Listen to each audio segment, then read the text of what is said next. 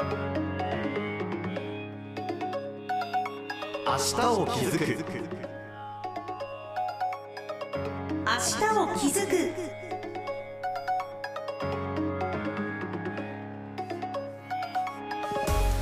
おはようございます。HBC アナウンサー糸賀俊です。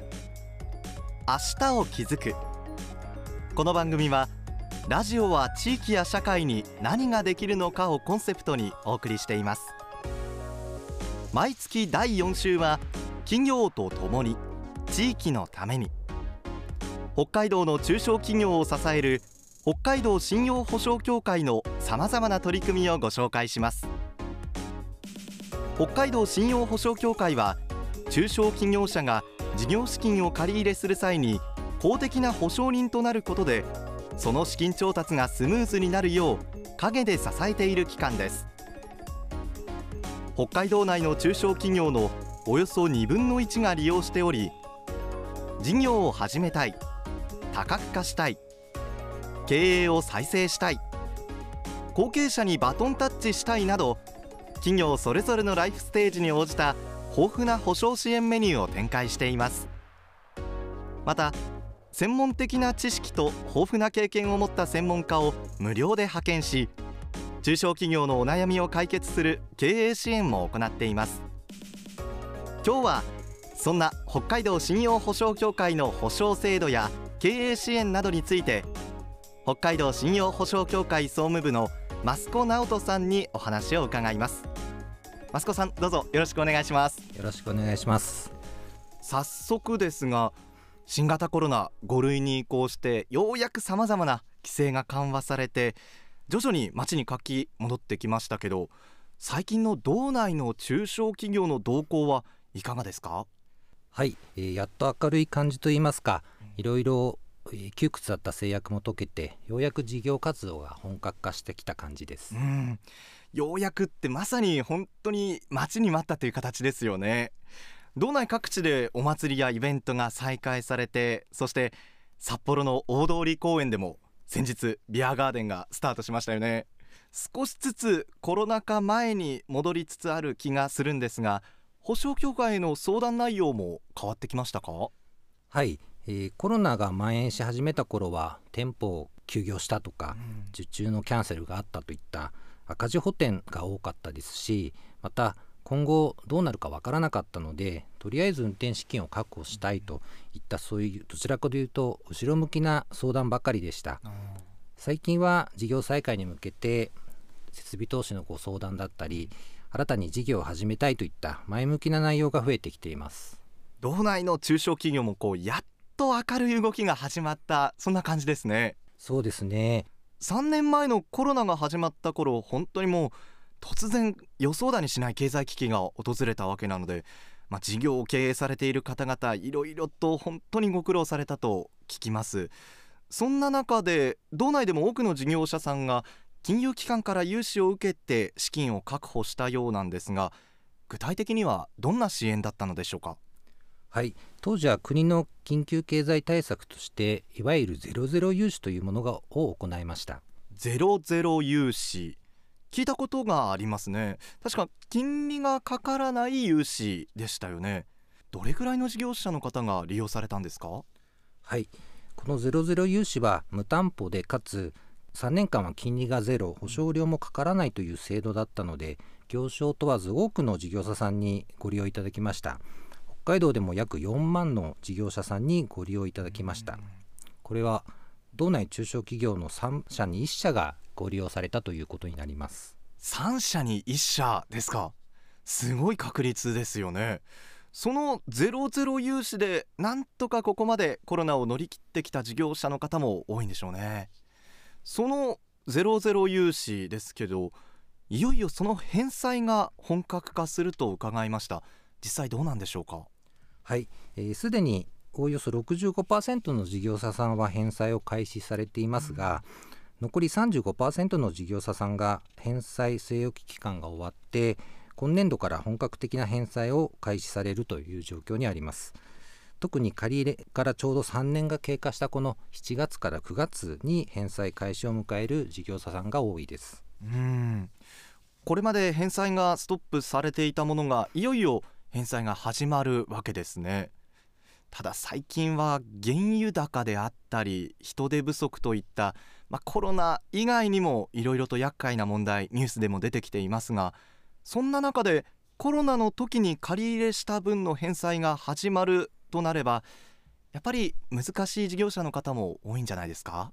はい、えー、そうした声はお聞きしております、うん、えー、そうした事業者さん向けにですね国では伴走支援型特別保障という制度を用意しています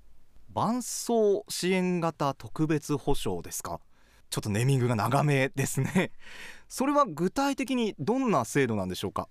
えー、ゼロゼロ融資を借り換えする形で、えー、コロナで膨らんでしまった借り入れについて改めて長期の返済期間を再設定するといった制度です、うん、借り換えすることで返済のピッチを緩やかにするとかもう少し据え期間を設けるといったことができます。うんそうなんですねはい、えー、アフターコロナに向けて前向きな事業資金などもご利用いただけるので金利や保証料はかかりますが返済負担の軽減だけではなくて事業の再構築リスタートに向けてご利用いただけます。うん。借り換えをすることで少しこう時間的な猶予ができるわけですね。その間に事業の再構築だったりリスタートに向けての準備っていうところにも使えてくるんですね。はい。ただ事業再構築や業態転換といっても、まあ、右から左にというまあ簡単にはいかないですよね。計画をいろいろと考えその準備をしてそして実行に移す。さらにその取り組みが軌道に乗るまでとなるとさらに時間が必要になりますよね。借り換えで時間的なゆとりができると気持ちも楽になりますね。そうですね。制度の名前に伴走支援とあるんですが継続的な支援を受けられるんですか？はい、えー、金融機関と話し合いながら事業改善計画を作成していただいてその後の計画のフォローアップなど金融機関と一緒になって経営改善に取り組んでもらうということが可能になります。うん。いやそれは心強いですよね。一緒にまさに走りながらサポートを続けてくれるっていうことですよね。もうただ単に借り入れを借り換えするだけじゃなくてこうアフターコロナに向けて金融機関と一緒になって経営課題の解決に向けてリスタートするスタートを切る感じですよね。実際のところやっぱりコロナを経て経営課題を抱えている事業者の方多いんですか？はい、えー、昨年ゼロゼロ融資をご利用いただいたお客様にアンケートを実施したのですが、うん、その中では約6割の事業者さんが何がしかの経営課題があるというお答えをされました。うん6割ですか。やっぱり事業者の皆さん相当なダメージを受けたんですね。経営課題というところだとどんな内容が多かったんでしょう？はい、えー、経営課題の内容としてはやはり売上の増強だったり利益率の改善といったことが多かったです、うん、ただやっぱり事業経営をしながらそして自社の経営課題を社長さん一人で解決していくっていうのはやっぱり大変ですよね。実際何から始めたらいいのかわからない方も多いんじゃないかと思うんですがそこのところはどうなんでしょう？そうですね。その際は当協会の無料の専門家派遣をご利用いただきたいと思います、うん、各分野に精通した専門家のアドバイスなので経営改善の何かのヒントにつながるかと思います無料で専門家のアドバイスがもらえるんですね。例えばどんな専門家のアドバイスがいただけるんですか？はいいろいろありますね、えー、中小企業診断士のほか例えばお客さんを増やしたいといった SNS の活用方法だったり、うん。補助金や助成金の申請に関するアドバイスだったりさまざまな専門家の助言が受けられます。いやそれはまあ専門家からのアドバイスっていうのは心強いですよねその専門家派遣のサービスを利用した道内の事業者の方どのぐらいいるんですか？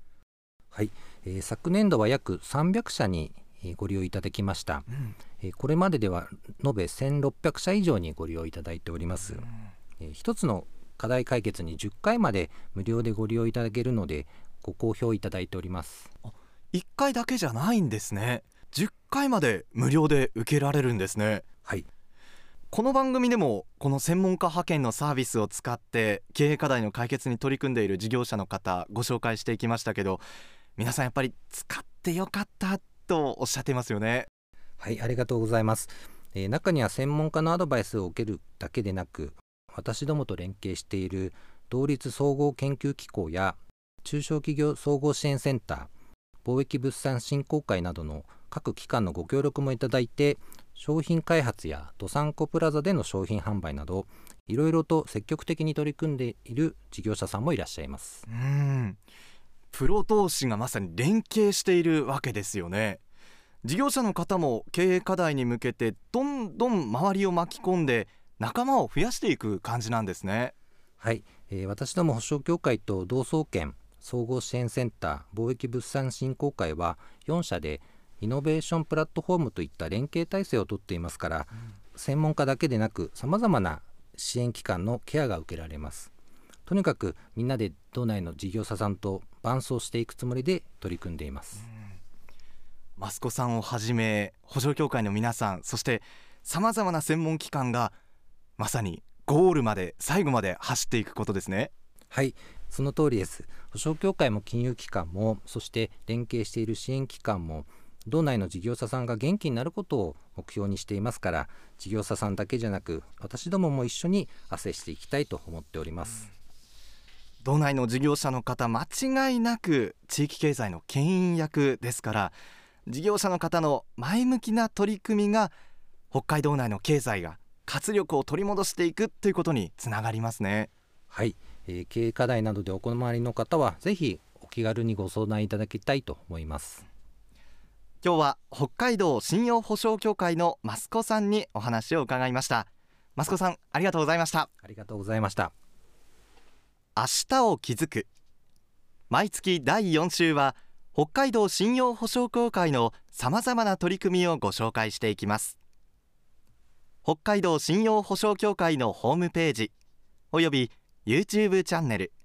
応援チャンネルではさまざまな情報を発信していますまた中小企業経営者の皆様のさまざまなお悩みについては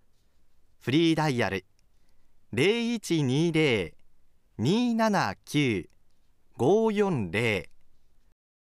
0120-279-540つなぐご支援